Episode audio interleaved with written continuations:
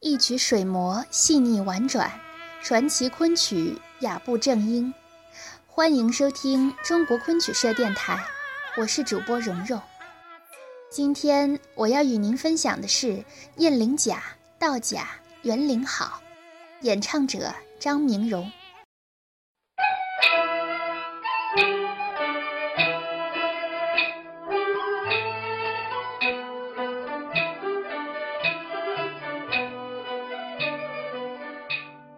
燕翎甲》又名《偷甲记》，共三十六出，但在昆曲舞台上只有一出道甲流传了下来。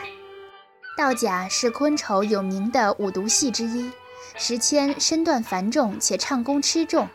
传统的武戏通常都唱北曲，但《燕翎甲》道甲却是唱一套男仙侣园林好，是典型的南曲，一板三眼，词少腔多，很难唱。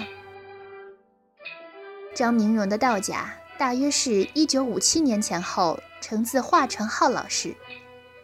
这出戏比较冷，技巧平淡，演唱难度又很大，演员表演不讨巧，观众也不爱看。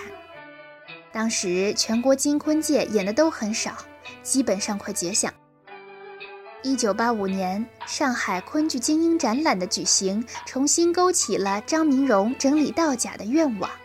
他牢牢记得华老师对自己说的话：“明荣，你有武功底子，以后可以把你的武功化进戏里去。要道甲在自己手里重获新生，但是从哪里突破呢？”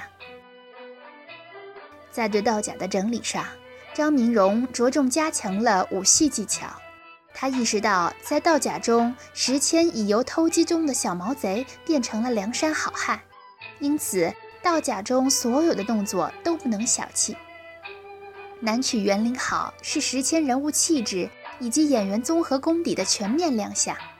张明荣用了贴地小虎跳等难度很高的夜行动作，通过身轻如燕般的翻腾跳跃，让一个惯于飞檐走壁的古上早时迁跃然台上。上房梁道甲是全剧的高潮，最初的演法也就是两张半。张明荣把之增高到四张半，约四点二米高，上高动作也从一个倒卷帘变为两个，最后蝎尾高处在椅子顶后，他又单手托空变成单肩顶，令人惊叹不已。下高的时候，他用脚尖倒挂金钩，一层一层依次而下，做到落地无声，在夜间安静的气氛里，神不知鬼不觉地将燕翎宝甲盗取到手。这些高难度的武戏技巧，经过明荣老师疏密有致的编排，充分地表现了石谦贼中王的高超本领。正是张明荣不断超越自我、不断借鉴创新的精神，才让道甲这出平于失传的好戏绝地逢生。